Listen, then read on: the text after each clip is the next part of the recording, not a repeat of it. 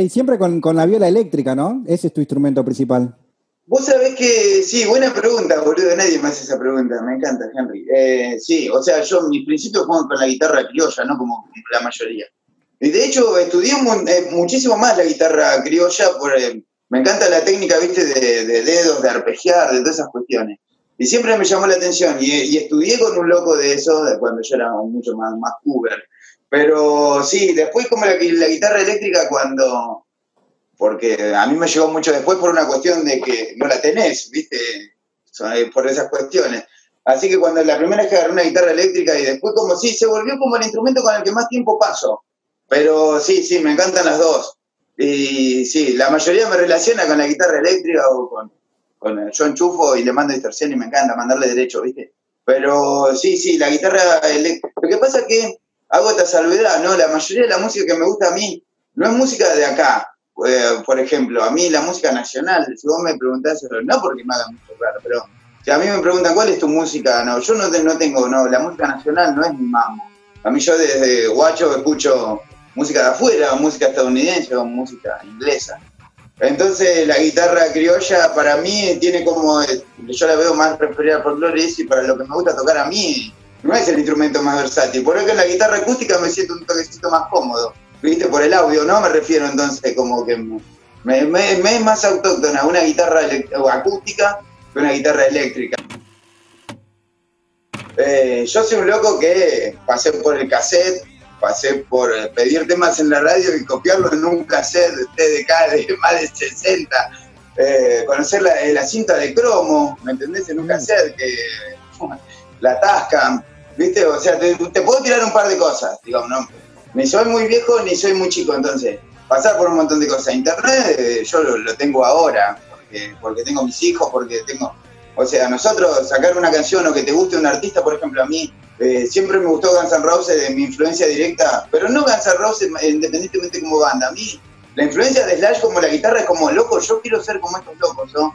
Yo, mirá lo que es la guitarra, yo quiero tener una guitarra para hacer las cosas que hacen estos locos. O sea, se convirtió en mi forma de vida, de hecho, la guitarra se convirtió en mi instrumento con el que, no sé, yo me, puedo hablar de una forma, o sea, todo lo que pueda tener adentro, la única forma de transmitirlo con otro lenguaje es la música. Yo no tengo no sé tocar otro instrumento.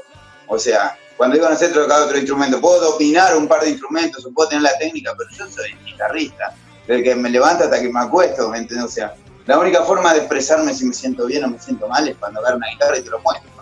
¿No? Eso desde lo fundamental. Entonces, para no irme por las ramas. Entonces, a nosotros la tecnología hoy es una pelotudez, hoy, eh, discúlpenme la palabra, ¿no? Pero digo, hoy te metes en YouTube y buscas un profesor que te enseña a tocar una canción determinada y se terminó. Antes a vos te gustaba una canción, la llevabas a tu casa y voy a contar este detalle que después de viejo descubro que no, que estoy equivocado. Pero de pensar que de tanto escuchar las canciones e intentar sacarla, las cintas se bajaban de afinación. Estaba convencido hasta hace un tiempo lo que te estoy diciendo. Y bueno, y después a un estudio me explicaron que no, que era otro, otro fenómeno que pasaba. Pero por eso te digo, imagínate, cuando terminabas de sacar la canción que te gustaba, estaba en otra afinación. eh, Sí, sí. pero, pero no, no, divino, sí, pasó.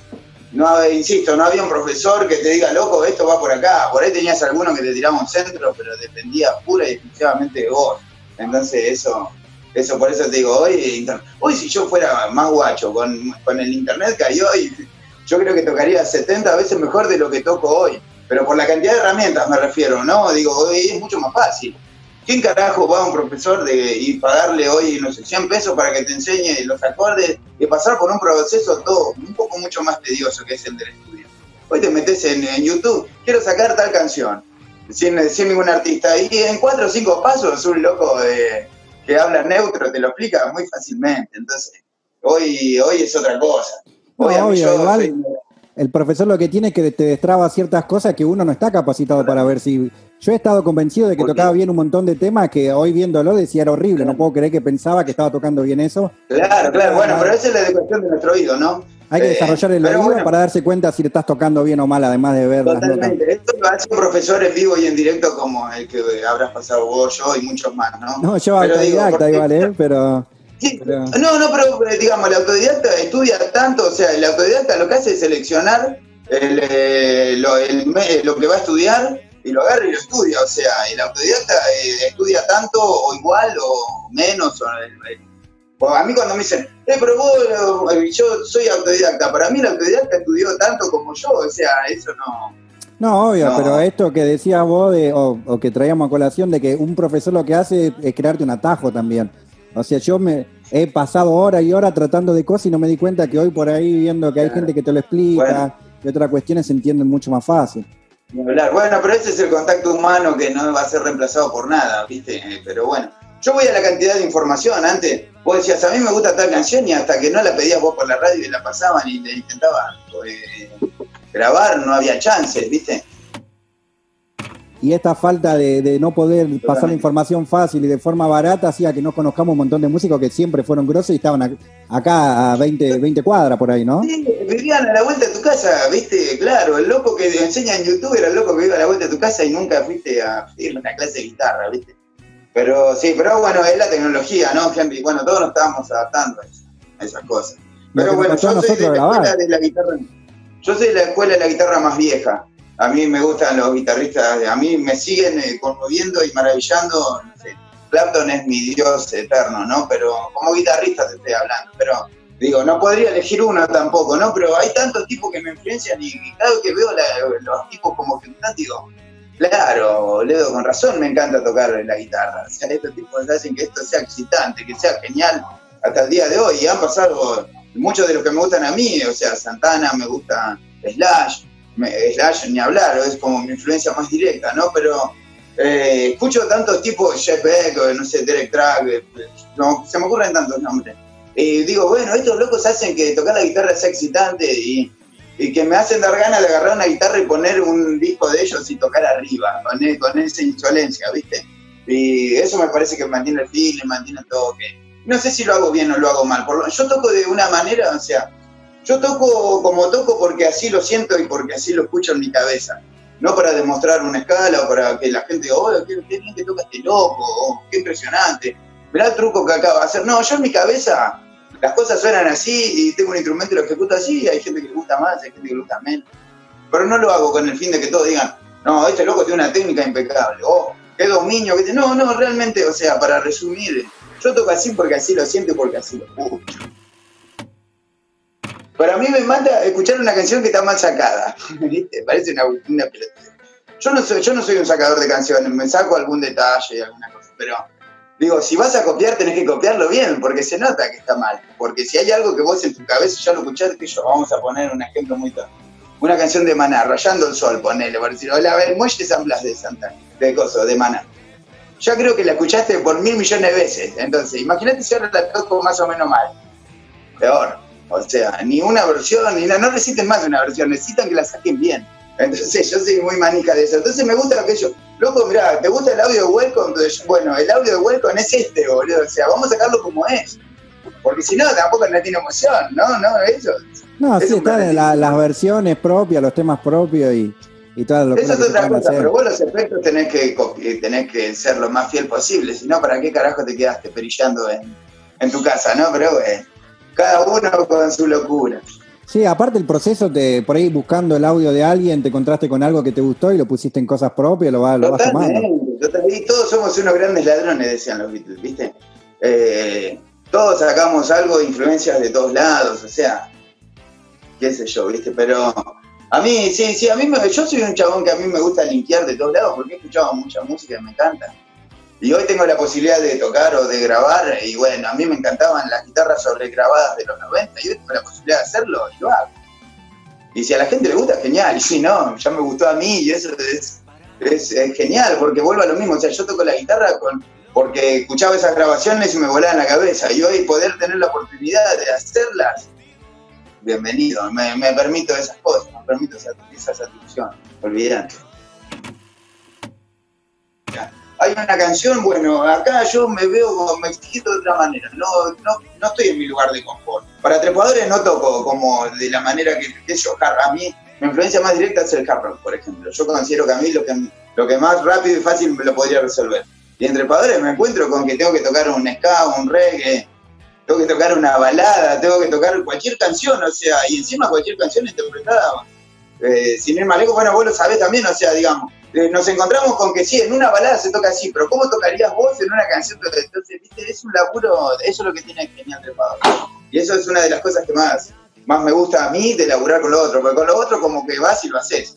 Pero acá yo, la verdad que yo lo siento como un, un laburo de, difícil, loco, o sea, pareciera que no supiera ni tocar ni un día, ¿viste? Me traen una canción y a ver, loco, va por acá y vamos a buscar arreglos y vamos a componer y, y me, pare- me sigue pareciendo un desafío permanente y eso me encanta.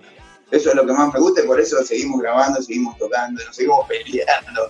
Sigue pasando gente por este producto, ¿no? Porque como vos recién lo marcás, vos pensás que 17 años, 20 años, eh, mucha gente pasó, ¿me entendés? Vos como pianista, armoniquista, trompetista, corista, bailarín. Creo que ya no tengo ni la referencia de cuánta gente pasó, pero a mí me encantó todas las etapas y disfruté de tocar con todos y aprendí de todos. Yo aprendo de mis alumnos, aprendo de mis compañeros, aprendo de mí mismo, aprendo de los videos, todo, permanentemente estoy aprendiendo, permanentemente. No, pero nosotros en trepadores hay como un método. Loco, estamos practicando una canción como recién dijiste y llegamos a la mitad en el compás de 34. Yo creo que cada uno de nosotros sabe qué está haciendo en el compás 34 de cada uno como, como ejecutante, ¿no? Porque es como pensarlo como una orquesta. No es que vos, eh, la, do, sol y mandale para adelante. No, la, do, sol, pero vos haces algo que ese algo interactúa con tu otro compañero y tu otro compañero justamente está haciendo algo para terminar de resolver o darle ese color. ¿Me entendés? Entonces a eso me refería con el desafío de tocar. Acá todos estamos tocando en función de otro. Si yo hago algo que no corresponde, ya no te voy a dejar el lugar para que vos puedas hacer lo que ibas a hacer vos. ¿Me entendés? Y eso no habla de oh, mirá qué estructurado que son que nadie se permite tocar. No, todo lo contrario, justamente te da mucha más libertad eso. Yo sé que dentro de tres compases le va a tocar a Henry, pero para cuando yo llegue a ese puente lo voy a llevar de una manera determinante. Pensar, la, pensar la música como una orquesta, como una... Y a mí eso me encanta, como una gran big band, ¿viste? O sea, yo tuve la suerte de, no, de, de, estudiar en EMU, por ejemplo, ¿viste? Y en EMU, por ejemplo, descubrí lo que era una big band o lo que era un ensamble. Y el ensamble no variaba de ese método del que vos decís. Estamos en tal parte de la canción, cortamos, lo arreglamos ahí, seguimos para adelante. Con esa, con esa, con esa libertad, con ese feeling, bueno, eso. No, no, eh, independientemente no es solamente saber tocar, sino estar conectado con lo que vos estás haciendo y haber cruzado un nivel más. Vos, vos estás escuchando tu propio instrumento, vos sabés lo que estás haciendo dentro de la obra. Digamos, todos tenemos diferentes experiencias de haber tocado con mucha gente. Yo tenía la chance de tocar con gente súper pro, súper piola, que yo digo, yo no puedo creer que este loco se permita tocar un rato conmigo, ¿viste? Y sin embargo, esto puedes aprender y sacar métodos de ensayo y sacar métodos de tocar. Y bueno, y también eso, para, para cerrar la idea, digo, haber tocado con gente súper eh, buena, digamos, ¿no? porque tampoco no es natural. Yo puedo cortar en cualquier parte de la canción y saber lo que estoy haciendo yo, pero el resto no. Entonces, eso también es un mérito de todos, ¿viste? Estudiar. Bueno, estudiar es eso, estudiar es ser autodidacta, estudiar es ir a la escuela, estudiar, pero estudiar es resolver cosas rápido y que sea, tocar tiene que ser divertido, ¿no? Tocar, estar pensando en, en este momento la Solidia de Rebel, nadie piensa eso, ¿no? Entonces, tocar, tocar, tocar y tocar, qué sé yo, errar, tocar, volver para atrás, tocar, disfrutar, probar. Me encanta eso a mí porque el estudio de grabación es otro universo, ¿no? Eh, uno dice, eh, yo por ahí puedo tocar muy bien y en los ensayos tocar muy bien y cuando fuiste al estudio tiraste un arreglo y no entra. no, y aparte estamos pagando, ¿no? Sí, y lo fui a tocar en vivo y ¿cómo no entra? O esta nota, ese armónico flota y no tiene nada que ver, pero puta, boludo, lo probé 150 veces, fui a tocar 2000 veces, tengo mil fans y está fuera de nota. Es divino, ¿viste? A mí me encanta. El estudio es otro mundo que a mí me apasiona, pero yo como fanático del audio, ¿no? El, estudio me apasiona, me encanta, me encanta. Y si fuera por mí, tiro 150 tomas de viola, 2000 teclados. El disco de trepadores porque lo tenía los chicos que, eh, no, boludo, no te volés, pero si fuera por mí, yo tiro 3 millones y medio de capas. Me encanta. Sí, em, independientemente, por ejemplo, a mí yo cuando ya llegué a Sonófera yo ya había grabado eh, o sí, eh, intento de grabar en algunos otros lugares o para otras personas. Como te pasó a vos también, ¿no? Pero digo, eh, pero es una experiencia nueva porque de repente vos estás en Sonófera, para los que no lo conocen, es un estudio tiene un nivel, un nivel eh, muy... No, y aparte así, así lo agarpábamos, ¿no? También. No, por eso te digo, así vale, o sea, la hora valía. Entonces, pero ¿por qué uno se atreve a pagar grandes costos? Porque tus compañeros también lo valen, ¿me entendés? O sea, yo, por más que vayas a Panda y tocas con cuatro locos que son horribles, no tiene mucho sentido. Pero digo, acá se daba la posibilidad de que, es lo que vos decís, vos estás con gente que amerita que son súper pro y súper geniales y resuelven cosas. Y vos no estás pensando en otras cuestiones, o sea, es natural ir al estudio. Todos esos nervios que vos podés tener es de lo, de lo nuevo, de, mirá vos, me pasó por una caja directa y va a ser real. Y yo decía, oh, qué loco. ¿Me entendés? Y sí, claro que es re loco, ¿me entendés? Y, y esas preocupaciones son las naturales.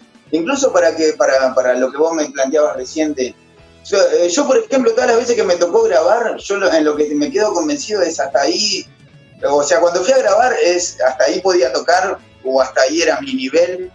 O bueno, en ese momento, por ejemplo, para, para, citarte en una canción, eh, Luces. Luces es una canción dentro de Trepadores que tiene, creo que es, primero se inventó Luces y después Trepadores, como para decir y yo me acuerdo de haber pasado por varios estudios más truchos, mejores, para no dar nombre de ninguno. Y sin embargo, y el punto de guitarra, yo me acuerdo de tener que estar en este momento que fue, que yo dije, bueno, yo cuando lo grabé por primera vez esta canción, yo tocaba así.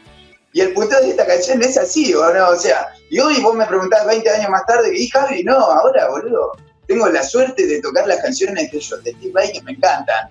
¿Me entendés? O encerrarme en mi casa y ponerme a tocar un fragmento de Vai que es un guitarrista que me flasha. Pero sin embargo, yo cuando grabé Luces por primera vez, yo tenía 14 años y ese es el arreglo de Luces y yo tenía 30 años, ¿cómo lo voy a tocar? Como cuando lo hice cuando tenía 14. Y de hecho, el, haberlo oído tocar tantas veces en vivo y te da ganas de cambiarlo, ¿me entendés? Yo digo, loco, acá hago un punteo mortal para que todos vean que mejoré. No, porque la Es canción así. gusta y, y es así porque es así. Y cuando la grabé tenía 13 años, boludo. ¿Qué crees que así? Bueno, de hecho, la versión que, que tienen en el último disco que sacaste, que sacaron, que es eh, que escuchamos, es la del 2006. Están las voces de Rodrigo. eh, Totalmente. En la Y los batería no me acuerdo los mismos, bien cuál estaba. Estoy yo también, ¿no? Sí, claro, claro. Y los punteos, incluso el que está en el disco es esa versión. En Eh, 2006. eh, y el punteo es el punteo de cuando yo tenía 13, ¿me entendés? O sea, y bueno, boludo, tocaba así, ¿qué querés que haga? No. Hoy por ahí toco mejor, toco peor, pero yo siempre me quedo contento con lo, porque digo, y bueno, lo- a lo que te decía hoy al principio de la charla, yo toco así porque así lo siento, porque así lo escucho. Y para mí, o sea, no tiene mucho sentido yo hacerte algo muy pirotécnico que no tenga nada que ver con la canción. Yo porque cuando hago esa, cuando hago esos arreglos para, para lo que sea, es como para mí las cuestiones tienen que ser como que tiene algo, o sea, no se trata de dificultad, se trata de que tenga algo que ver, porque por más que toques algo difícil, pero no tiene nada que ver con la canción, pasa intrascendente, o sea, para mí, no. Yo escucho música modal, por ejemplo, por decirte algo. Viste que la música modal son dos acordes, uno que estabiliza al otro, va y viene. Y en esas dos canciones vos podés hacer una genialidad o podés hacer una pavada. Y lo mismo pasa con 150.000 acordes, o lo mismo pasa que si tocas rápido. Si tocas rápido no tocas ni bien ni mal, tocas rápido. Y el que toca lento no tocas ni bien ni mal, toca lento, ¿viste? O sea, eh, a esas cuestiones voy. Y mirá cómo toca loco, ¿viste? Yo, toca rápido, como el tipo que juega al fútbol. El tal que juega, el que corre rápido, el que le pega de lejos, el tal que le pega de ¿viste? qué sé yo. Hay un estilo trepadores, entre comillas, que, que igual los guía, que tiene que ver con vos y con Cefe, y, y con ciertos estilos que si bien fueron cambiando, eh, hay una esencia, porque por eso creo que hay tres temas del, del 2006 que son Dejar, Yo Pago y Luces, eh, y sin embargo están en el disco y no hacen ruido ni, ni nada, que pa- son orgánicos No, no, como el resto del material no. nuevo. Claro, totalmente, porque creo que a, la forma del estilo es lo que hablamos, digamos. El estilo por ahí se mantiene invariable porque, por ejemplo, yo tengo letras y tengo canciones, pero a mí me encanta cómo escribe Cefe, eh, Manu para, ¿no? para los geos, el, el cantante trepador. A mí me parece un cantante genial y no porque sea mi compañero o por el afecto, no, la verdad me parece un tipo genial. Eh, de puta madre. Y después para mí, a mí me parece un escritor genial. Mirá que conozco mucho, tengo muchos amigos que, que son escritores y son cantantes. A mí me, me gusta, lo, me gusta mucho cómo lo hacen. Entonces creo que eso viene a, como qué sé yo, la- las letras del loco aparejadas a los ideos de los arreglos que tengo yo, sumadas a, los- a las ideas de arreglos que tiene él, porque viste que él trae las canciones ya. el chabón realmente. Entonces eso hace que mi laburo, a pesar de que parezca muy difícil, también me simplifica mucho las cosas. Y de ahí me parece que se genera eso, eso de que, y no sé si acaba un arreglo. Por ejemplo, a mí me encantan mucho los percusionistas de la cumbia norteña, por ejemplo, ¿no? Los bateros de Daniel Agostini, los bateros de Sombras. Esa referencia del baterista que está tocando, pero no está haciendo la base típica. Está haciendo corte, está apoyando con los platos, está haciendo silencio, está haciendo contragolpe eh, interactúa con el hi-hat, interactúa con, eh, con la guitarra y a la vez los coros, hay momentos en los que se meten. Con yo rescato un montón de cosas de esas. Entonces, loco, cuando vos cantás, nosotros te vamos tirando coros como en la cumbia. En este momento hay una rítmica, es hardcore, pero si puede entrar tal cosa, probémosla. O sea, esto es música es libre, esto es un cuadro a pintarse. Y los colores que tendrá y el dibujo que saldrá dependerá de lo que hagamos cada uno dentro de ese paño. Entonces, eso me parece genial y eso puede ser como un descubrimiento de a lo que vos te planteás de como un estilo, ¿viste? Porque el reggae, si vos escuchás el reggae de la banda nosotros, el reggae sí, pero es un reggae con una versión de nosotros, ¿entiendes? O sea, y yo estoy muy consciente de eso, porque si no me hubiera comprado una canción de Marley, o a mí me encanta Alfa Blondie, me acuerdo que yo me vuelo hablando, ¿no? Pero, por ejemplo, Alfa Blondie. Alfa Blondie es un tipo que eh, cuando escuché una canción que se llama Politic, de Alfa Blondie, tiene una guitarra con distorsión punteando mientras está cantando en la base rítmica. ¿Viste? Entonces, y yo toco con distorsión, y ahora necesito una canción reggae, este loco hace lo que yo haría, mirá, este loco me mostró lo que yo podría hacer. Entonces, bueno, desde ahí creo que sale un poco de esa generación de nuevo, como de un nuevo estilo, si así se quiere, pero digo, bueno, la influencia de mucha gente y tocar como me gusta a mí. O sea, a mí me gusta tocar con distorsión y bueno, y en un reggae, si es mío, lo voy a tocar como me gusta a mí. No importa el tiempo que hayas estado o tocaste, ¿se entiende? O sea, esa es, tocaste, loco, cinco minutos, pero tocaste. ¿Y cómo tocaste? Como vos. O sea, eso está buenísimo. Y pero era una canción de rock and roll, sí, pero no te copiaste Chuck Berry, tocaste un par de octavitas y, te fuiste a tu casa. No, no. Este es como si vos en tu vida habías escuchado alguna vez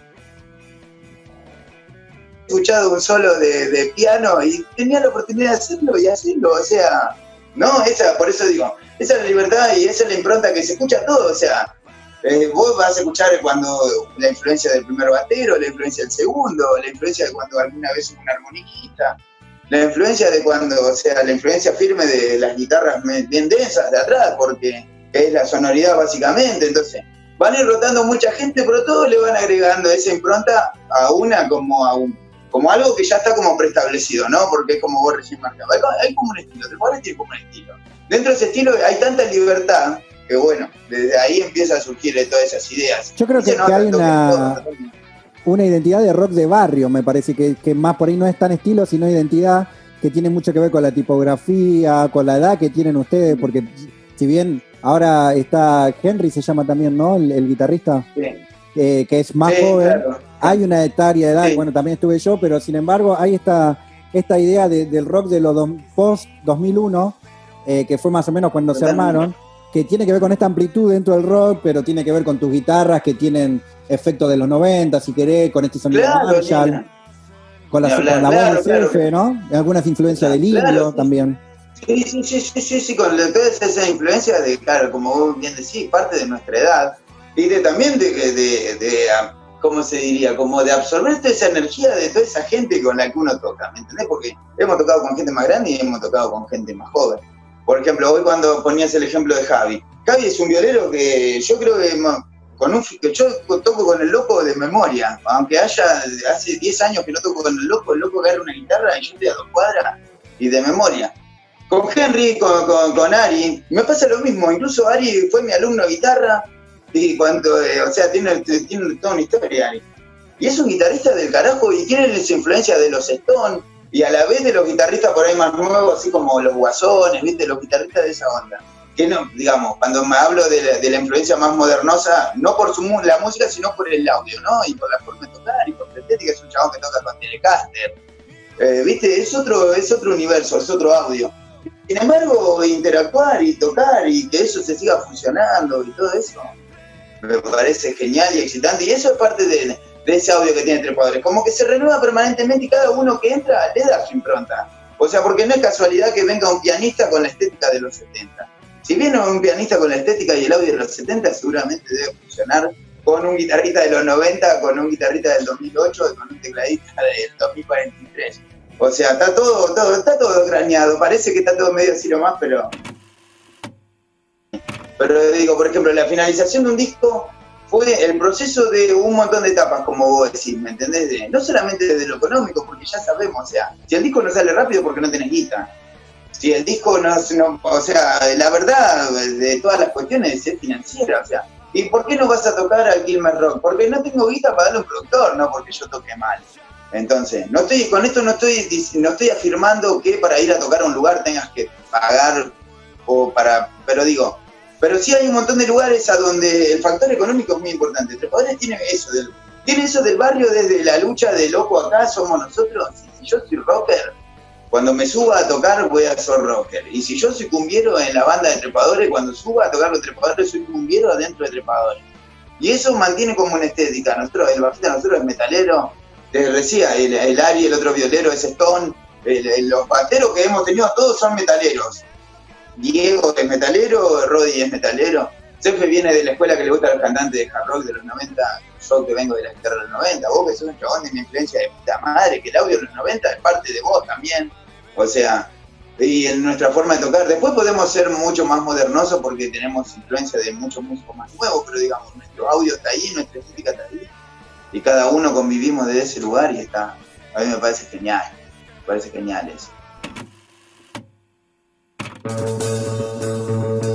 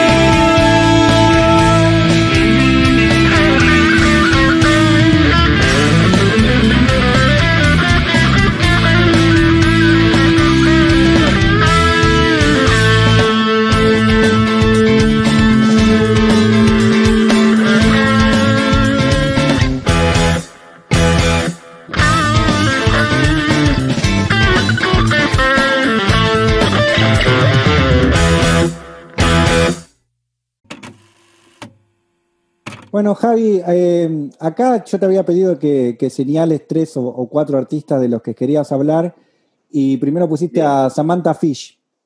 Sí, ¿Por qué la Samantha? Fish. Porque me gustan muchas cosas. Lo que hablábamos hoy de la, de la energía esa de escuchar una, viste, a, a la guitarra como instrumento de loco, yo me muero, me quiero comprar una. Después de escuchar esto, quiero salir corriendo a comprarme una guitarra. Primero porque me transmite eso. Después porque los que la googleen o la, o la miren, eh, es una mujer genial, o sea, es increíblemente atractiva. Pero saliendo de todo eso, tiene una voz impresionante, o sea, canta bien, toca bien, y eso ya a mí me alcanza para que te rompa la cabeza. Tuve la oportunidad de, eh, que yo, eh, uno, a mí me gusta mirar muchas bandas en vivos en YouTube, ¿viste? Directamente busco un artista y lo busco en vivo, no lo busco en estudio. Pero cuando escuché sus temas en estudio me, me encantaron, digo, mirá vos, por gente como esta, me- si yo voy a- volviera a ser pibe, me volvería a comprar una guitarra porque me encanta cómo toca, porque tiene blues, porque tiene hard rock, porque tiene, no sé, tiene ese toque, la verdad, me, encanta, me encanta la, la forma de tocar, el audio que tiene, me- la verdad, hacía mucho tiempo que no escuchaba a alguien que, que me rompa la cabeza de, de audio, de que me guste lo que toca, de escuchar un CD completo, me encanta. Un CD completo de un guitarrista que me encanta. Tiene mucho esta música eh, de pentatónica, ¿no? Y de- del shape típico del, del hard rock y del blues. Totalmente, sí, sí, o sea, sí, justamente me remarcaba ella porque a mí, por ejemplo, el blues fue lo que primero más me voló la cabeza. Me acuerdo de tener discos en casa de los eh, o de Clapton o de lo que sé sí. siempre, desde, como guitarrista desde pibe que yo viste la historia de Robert Johnson y toda esa cuestión del blues y todas esas cosas a mí, a mí me ha encantado. Y eso, eso de, de- del toque ese pentatónico, de loco, esto es un dale para adelante, esto es tocar la guitarra, loco. Cuerda doble Y también, eso- ¿no? Cuerda doble con distorsión. Sí, me encanta, me encanta. Sí, sí, porque es, directo ese, o sea, yo me, me, me, crié y me curtí con ese audio y es el que tengo en mi cabeza. Y es el primer audio que yo al escucharlo ya me conmueve. ¿Me entiendes? Yo lo escucho y digo, wow, me voló, me encanta, cómo suena eso.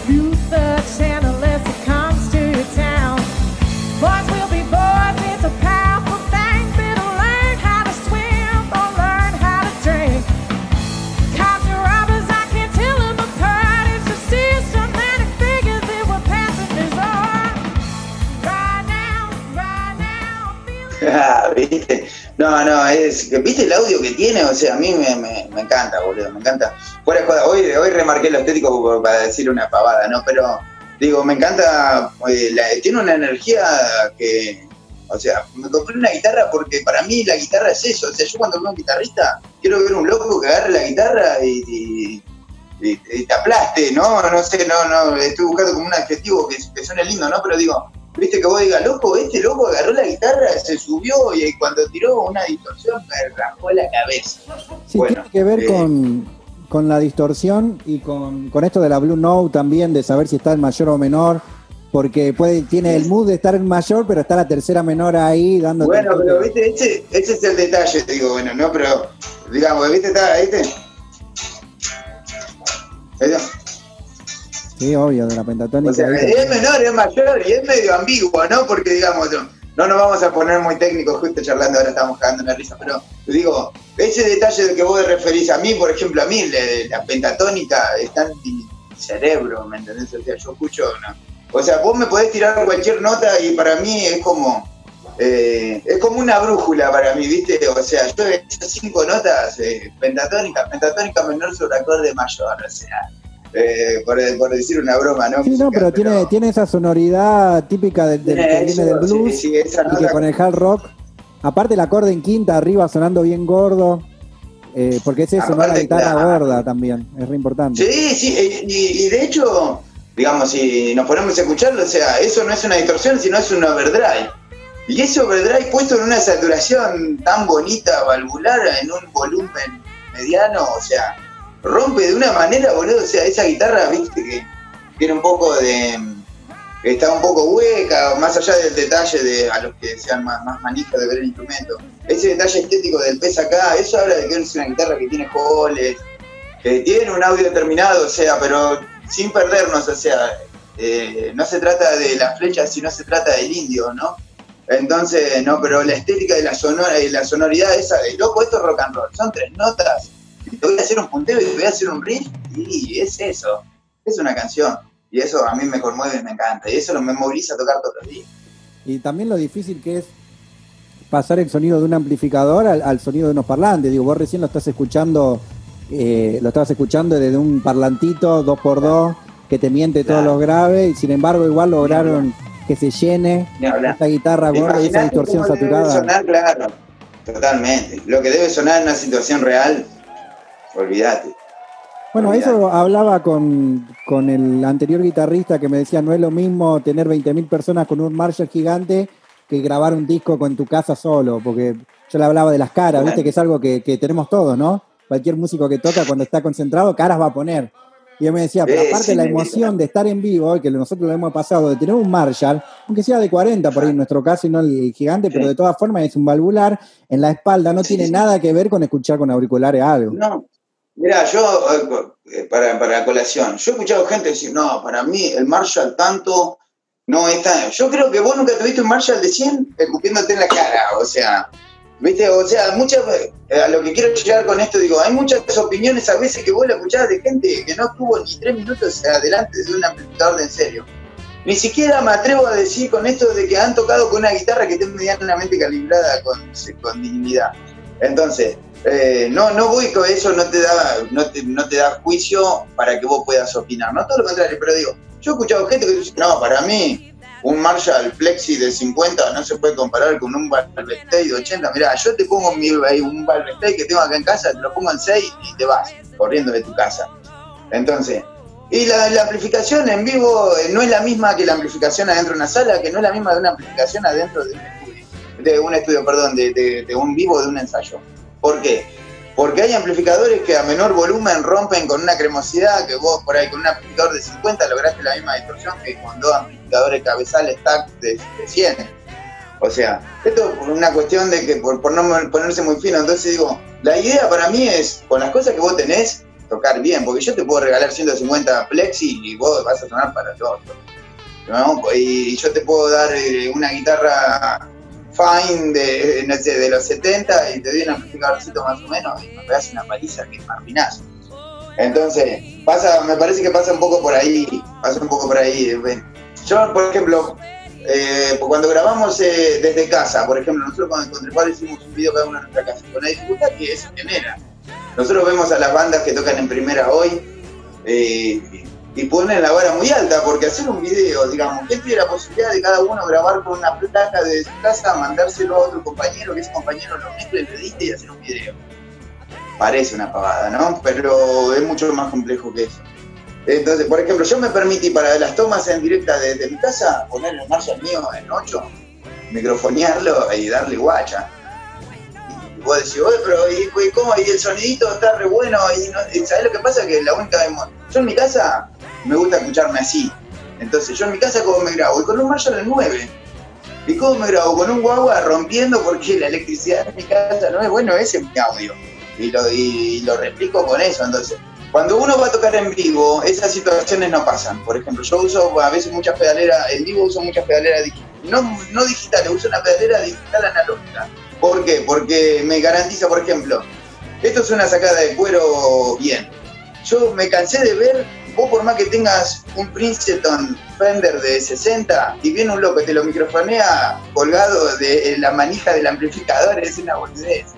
O sea, habría llevado un amplificador de 14 pesos, o uno de un millón y medio de mango, y la, la verdad se está sonando para el orto. O sea, bueno, esas son las, digamos, esas son tal vez eh, la, las cosas que, las herramientas con las que tenemos cuando vamos a tocar al 70% de los lugares en los que vamos a salir a tocar. No tienen un monitoreo como corresponde, no tienen un montón de cosas.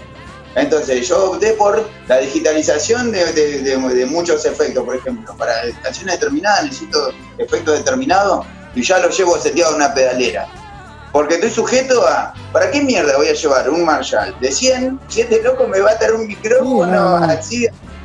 No tiene. Bueno, o el único sonido que elegís es el sonido del ensayo, que aparte tiene la magia de que cada uno se coloca en un lugar determinado con su amplificador al lado y entonces el instrumento toma otra dimensión. Yo me acuerdo de, de tener latente, eh, yo estar sentado, vos a la derecha con tu Marshall, claro. Gaby a la izquierda, enfrente el bajista y el batero y siempre saliendo por las consolas.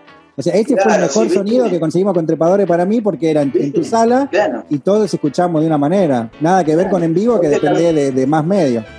Claro, porque incluso puedes decir, bueno, hoy mi equipo lo voy a poner a esta altura porque quiero que los, que los graves viajen, qué sé yo, qué yo, el bajo, viste que el bajo lo voy a poner al piso al amplificador porque quiero que el bajo viaje, porque todas esas cuestiones esas que se conversan.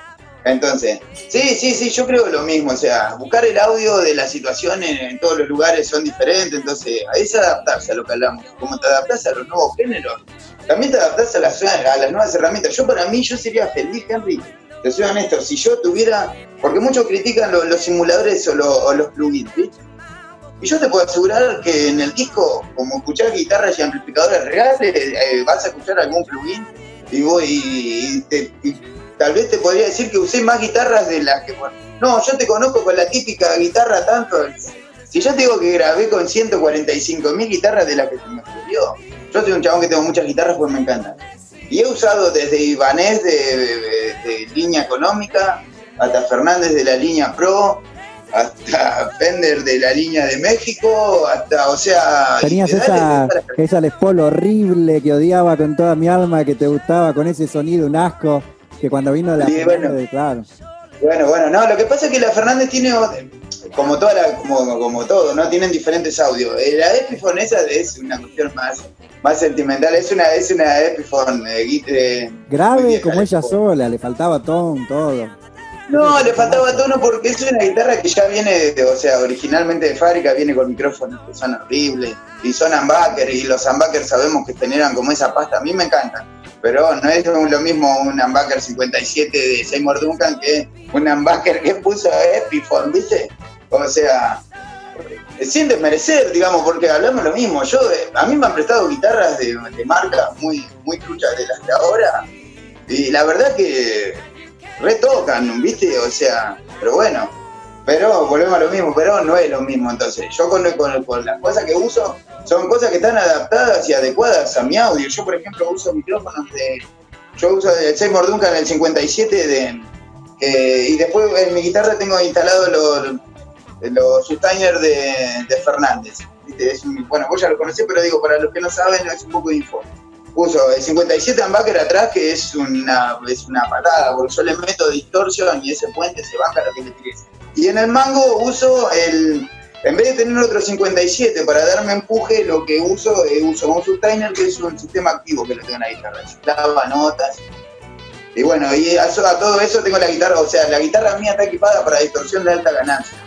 Que yo la uso con mid es otra cuestión pero los micrófonos resisten alta ganancia. Entonces, cuando yo tiro, qué sé yo, una distorsión y atrás la empujo con algún overdrive o con algo para que con algún póster para que levante, tenga esa patada venenosa, no, yo no tengo zumbidos, sino tengo ruidos típicos del humbucker, ¿viste? Entonces, y, y siguen siendo micrófonos humbucker, ¿no? Pero digo, y tienen esa limpieza, eso que yo las cargo de distorsión y, y explotan, ¿me- no te queda, además te piden más, y eso, bueno, me encanta, pero volvemos a lo que estamos hablando, o sea, son todos audios adaptados a las necesidades de cada uno. En la distorsión vuela, pero en el sonido capaz que limpio se queda flaca, por decirte algo. ¿Se entiende? Entonces digo, por ahí, eh, la distorsión es un, un micrófono en 57 que, es divino. Pero ¿y qué pasa cuando, cuando está limpia? Viste que vos necesitas otras respuestas, necesitas otra calidez. Bueno, para eso necesito muchas guitarras, ya que no tengo muchos micrófonos. No, Pero bueno, son magnificaciones. adaptarse, porque como vos decías, eh, una cosa es el sonido para ensayar, otra cosa es el sonido para tocar en vivo y otra cosa es el sonido para grabar. O sea, no- Y el no monitoreo las control. cuestiones. No podés tener ese Claro, control porque mezclas, ¿no? aparte la habitación ya es distinta, no es lo mismo escucharlo en un salón de chapa grande que en un lugar chiquito, ni con Ya auriculares. la reverberación es terrible, ¿viste? Claro, eso que vos ya te remarcando. ¿Cómo controlar la reverberación en un día que llovió? Con una batería que tiene los, los armónicos volando para todos lados que no lo podés controlar. O sea, No, pero aparte cobra, cobra sentido esto de que yo, por ejemplo, después de dejar la banda, varias veces fui a ver el ensayo, porque no tiene nada que ver el ensayo, el sonido que se logra, No. que lo que vas a ver en un No. bar, que tenés que depender de un sonidista que no conocés. claro, y por eso escuchó. era lo mismo que hablábamos. O sea, yo te puedo asegurar que si el, el ampli mío lo microfoneaba bien, sonaba bien, y no porque hubiera llevado un amplificador de X marca, porque está mal microfoneado del vamos, o sea, ser tan tonto como eso, o sea, ¿de qué sirve de que vos eh, suene súper bien si yo te lo microfoneé mal? Sí, no, prefiero digital y, y hacerle menos Claro, labor al chabón y salir más Había una estándar. En la solución, digamos, lo más factible era tener que vos, el sonidista, labure para vos y conozca tus especificaciones. Pero el 95% de las veces no te pasa. A mí esta situación de tocar con un sonidista que me monitorea como me gusta, me tocó con un par de bandas de productores cuando tuve que hacer unas cosas para los nocheros y no mucho más cosas que eso, o sea, eh, no hay mucho, viste, el monitoreo y todas esas cuestiones, o loco, ¿estás feliz con este audio? Eh, no pasa, por eso te digo, acá eh, intentá escucharme, loco, me escuchás, te llega algo de mi mezcla, sí, gracias, y estás sujeto a un loco, te está tomando una birra y chamullándose una minita, ¿viste? Sí, o a veces no, o a veces le ponen la mejor y, y- y por ahí no es la que vos querías. Por eso puse, le puse tono también. gracioso para hacerlo quedar No, no, pero mal, digo, aparte, claro. aparte de que por ahí hay gente que le gusta hacer su laburo y ellos suenan de una manera porque su equipo es así. Y vos no querías eso. Vos no querías. Y bueno, pero lo que pasa es que el tipo que le gusta hacer eso lo hace más serio, pero, no, pero esto es un comentario extra. Pero, digo, a mí, la verdad que si a mí me gusta ir a tocar bien, yo no me mejoro cada vez más. ¿No? A, a ese punto digo, yo no dudo de que hay mucha gente con mucha buena intención de hacer buen sonido. Pero si tenés ganas de hacer buen sonido, respetate un toque más vos y date cuenta que vos con ese sonido no podés laburar ni para vos. O sea, si no te satisface a vos, imagínate qué le queda a los demás. ¿Te entiendo? Digo, si a mí no me gusta el sonido que da mi guitarra, cuando voy a tocar, no le voy a echar la culpa a los demás. O sea, yo debería esforzarme para lograr que salga lo, lo- que yo intento reproducir. Pero bueno, son, son discusiones que viste que no tienen vuelta. No, y, a- aparte cambia, yo por ejemplo, yo escribo cosas para escuchar con auricular o cosas para escuchar en vivo con instrumento acústico. Eh, mucho Claro. el tema de la micro, de la cuando microfoneo eh, eh, me pone incómodo por este tema de que no sé de dónde va a salir, a menos que sea en un ambiente controlado, digo, no va a tener ni efecto la música, por eso ni lo hago, ¿no? Claro, claro, por eso digo, uno es muy manija en las búsquedas, ¿viste? Por eso digo, nosotros cuando grabamos desde casa, ¿sabes lo que fue microfonear una batería? Con tu vecino que está escuchando música afuera, está intentando arrancar el auto, eh, los perros están ladrando porque pasó un pibito en bici, o sea, y vos tenés que microfonear una batería que no tenés 12 canales, tenés 4. ¿Viste? Entonces, y tratás, estás haciendo tu magia y tratás sí. de limpiar y tratás de que... Es muy difícil. He estado ahí. Pero bueno. He estado ahí Eh, es un laburo. Sí, sí, es un laburo, es un laburo. A mí me encanta igual, ¿no? Pero bueno, pero por eso usa muchas herramientas que no las voy a revelar, pero, pero en esta búsqueda he descubierto, sé yo, muchas cosas. Hasta incluso fórmulas de hacer nuevos ream sin usar un app. Claro. Pero bueno. eh, o sea, de formas muy, muy bizarras, ¿no? Pero digo, uno empieza a utilizar un montón de cosas porque es muy difícil lograr, por eso digo, nosotros lograr de que una toma lo más directa posible desde tu casa, que vos seas feliz y mandarlo y lograr editar un video cada uno de nuestra casa. ¿Sabés lo que cuesta? Un, Sí, obvio, un. Perú. Sí, tal cual. Sí, sí, totalmente. Dentro de, de las re- recomendaciones, no, dentro de, de los videos que, que te pedí, me pasaste Tedeschi Track Band. ¿Crees que escuchemos Sí. un poquito ahora y, hablamos? de G Transfer. Eh, por ejemplo, Susan es una cosa increíble. Dale, escuchemos un cachito.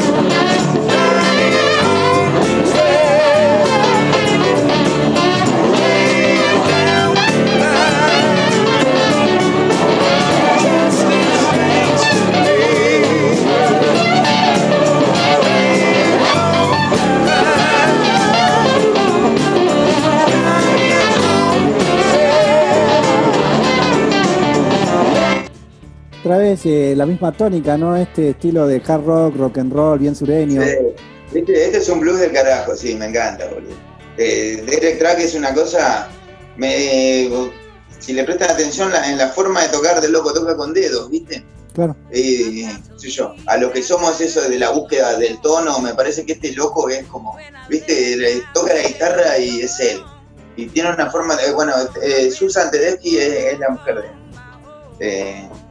También, viste, lo que es la voz, cómo canta, o sea, a mí esas cosas me, me movilizan y, y Es me muy, muy rifle, ¿no? Pantano, rifle, ex banjo, se conectaron la viola, pues muy telecaster también todo. ¿Viste? Y con, con, con ese sonido que es el rock, es, es un blues como. Es sureño, pero digamos, con lo- cuando se cuelguen a escucharla mucho más. eh, vas a escuchar, o sea, la influencia del blues que vos no la escuchás más, digo, salvo que agarres un disco de Clapton, eh, no vas a escuchar ese blues. Viste que uno dice, escucho blues, escucho blues, pero ese no. Como por eso remarqué el de Susan, el de el de Samantha Fish. Samantha Fisher también me, me impresiona por eso, digo, loco, yo cuando era guacho, eh, esta música a mí me volaba la cabeza. Escuchar a alguien, porque Samantha Fisher no es mucho más grande que yo, eh, en este caso Susan Tedeschi y Derek Traxi, pero yo no creo que Susan Tedeschi sea mucho más grande que yo, eh, Susan, eh, Fisher, Samantha. No creo que sea mucho más grande que yo, y sin embargo, viste, indudablemente es alguien que viene con la escuela de la guitarra de la que me gusta a mí. Pasámela, enchufámela que voy a tocar con unos locos acá y, y bueno, eso me encanta, que pareciera como que sale, obvio que es natural, no, pero digo, como que sale que eso no tiene ensayo, como que toca así naturalmente, como que se encontraron tres personas y suenan así por, por cuestión mágica del universo, entonces Es como, como pasa acá cuando, cuando te colgás a escuchar dos viejos que tocan la chacarera y no se conocen, eh, pero está el estándar y salen a tocar y es eso, ¿no? De, de otro Y lado sale del mundo. así. Claro. sale así, claro. sí, Tiene sí, mucho sí, del eso. folclore de allá. Ni hablar, bueno, nosotros estamos hablando de que para ellos es, es normal, ¿no? Pero digo, incluso yo lo estoy hablando como si yo hubiera nacido ahí, o sea, yo soy un loco que nació eh, acá en Argentina y yo estoy influenciado por el folclore, siquiera por como comentaba hoy, por el rock puramente nacional. Vos me decís, ¿cuáles son tus guitarristas nacionales más influyentes para vos? Sí, me- o sea, si me das un poquito de tiempo te voy a decir Ska y te voy a decir un par de nombres, ¿no? Pero digo, la verdad que no, todos los guitarristas que a mí me encantan y que me vuelan la cabeza y incluso hasta tengo configurado mi YouTube para que eh, me propone cosas de afuera, o sea, yo escucho cosas de afuera, no escucho cosas de acá. Está, muy arraigado a, a también a la, la cultura televisiva, muy Canal 11 de los 90.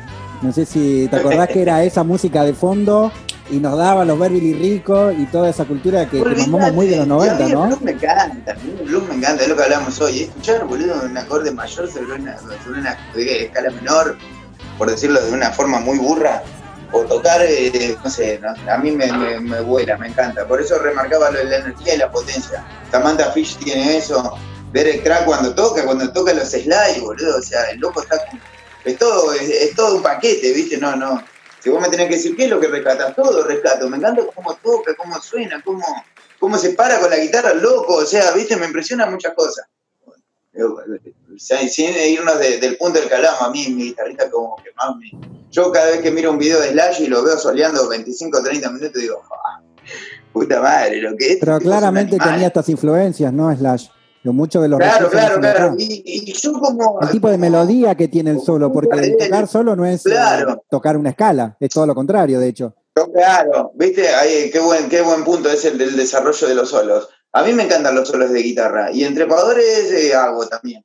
Pero, pero no por lo que hablamos hoy, no por la cuestión de la destreza técnica. El solo de guitarra dice algo y va en un momento determinado y enlaza algo y la importancia del solo de guitarra, ¿no? En una banda. Porque todos vemos como, eh, hay dos vueltas que haga una pelotudez y nos vamos a la mierda. No, no, no, es una forma burra, ¿no? Pero digo, tocar la guitarra se trata de otra cosa, o sea, hacer un punteo se trata de otra cosa. Yo para mí no es, che, me quedan tres vueltas y le voy a mandar un solo guitarra.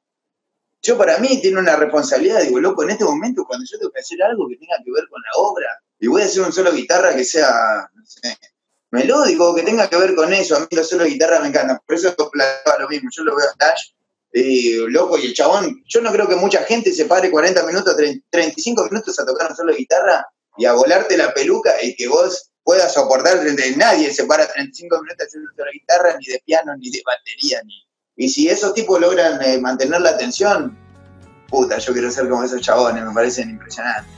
No, y, a- y impresionantes. aparte tiene que ver con, con el tipo de producto, ¿no? Volviendo un poco a, a- a Trepadores. Trepadores es un producto que, que está pensado pa- para un determinado mercado que pretende ser masivo, en, en muchos casos diferentes. Sí. Por ahí el jazz o, o la música que, que hago yo, que hacen otro, que es música para músicos en un mercado reducido y, que, y que no pretende más nada que eso.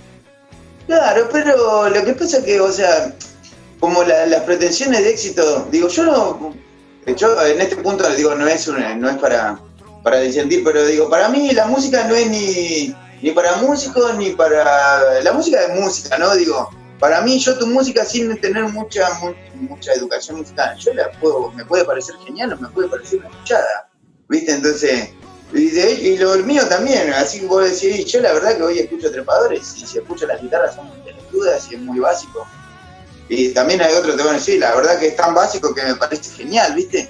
Digo, sí, desde el punto de vista que está pensado, desde, de- está pensado, o sea, uno quiere vivir de esto, yo soy músico de que me levanto, que me acuesto, toco la guitarra, no sé hacer otra cosa.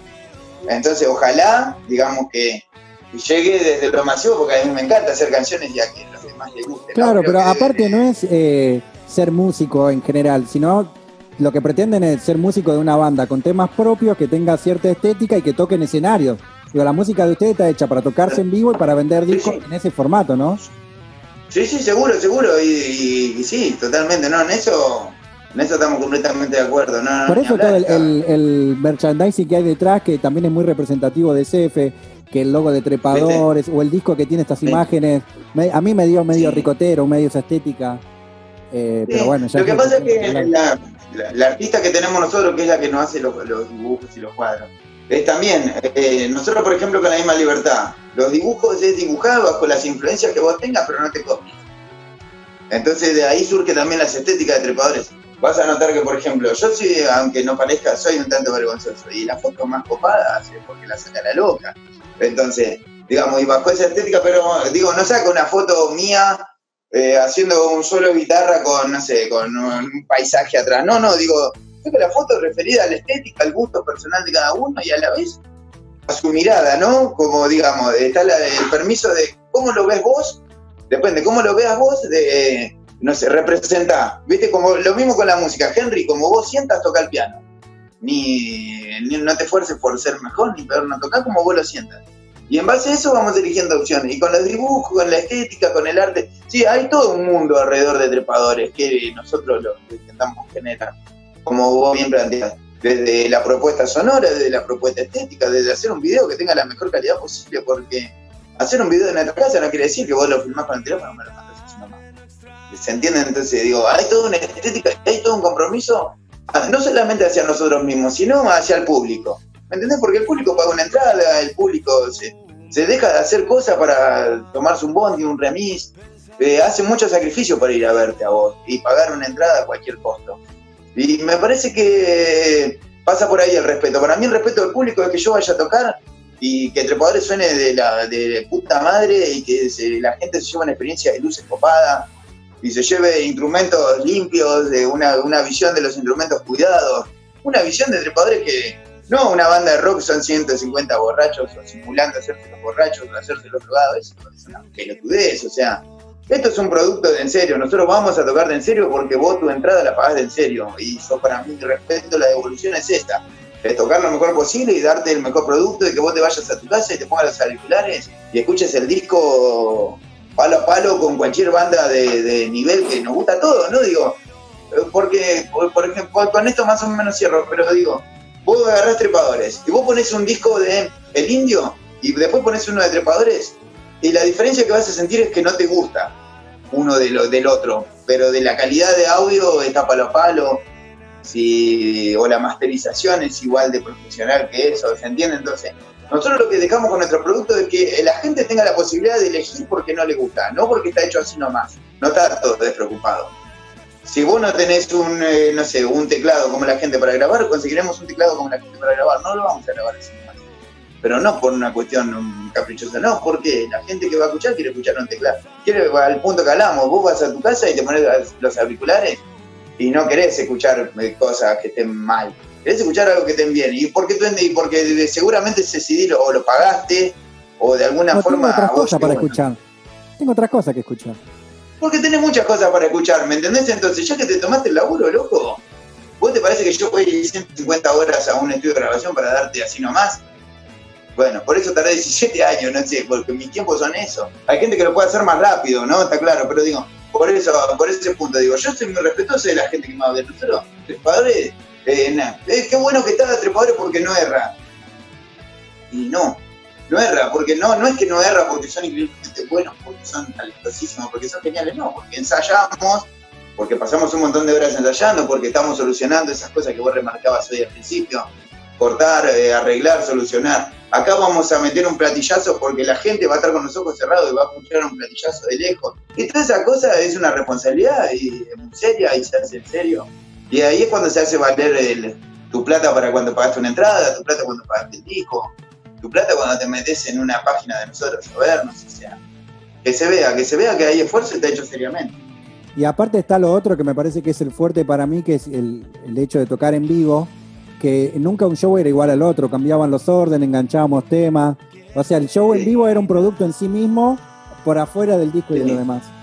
Sí, sí, totalmente. Lo mismo pasa cuando, por ejemplo, cuando nos invitaban a la radio, o el disco, por ejemplo, el disco está, gra- está grabado de una manera eh, de un estudio, ¿no? Tiene muchísimos efectos, tiene herramientas, máquinas, tiene un montón de sobre grabaciones y mucho más. Pero ¿qué pasa? Tuvimos que, eh, nos invitaban a la radio, y en la radio, ¿qué voy a ir? ¿Con una criolla yo y el cantante y otra criolla más? O sea, no Es otra cosa. agarrar otra vez las canciones y componerlas nuevamente para que funcionen en formato acústico. Pero no en el formato acústico de dos criollas y no, una pandereta y no sé, o sea, con un instrumento que, no por hacérselo raro, pero digo, la guitarra ya está fija, listo. Arriba de esa guitarra, ahora vamos a meter, no sé, otra cosa, porque si no, otra guitarra que haga lo mismo que yo y un teclado que haga lo mismo que en el disco y una batería que haga la basecita, como no tiene mucho sentido. Entonces, a rearmar los temas, a componerlos de nuevo, eso estuvo buenísimo también como etapa. Todos los momentos son diferentes, ni hablar. Y los shows también son diferentes, ¿viste? Las introducciones para presentar el show, con qué canción va a empezar, con qué en el medio. Después de tal canción se apaga la luz. Un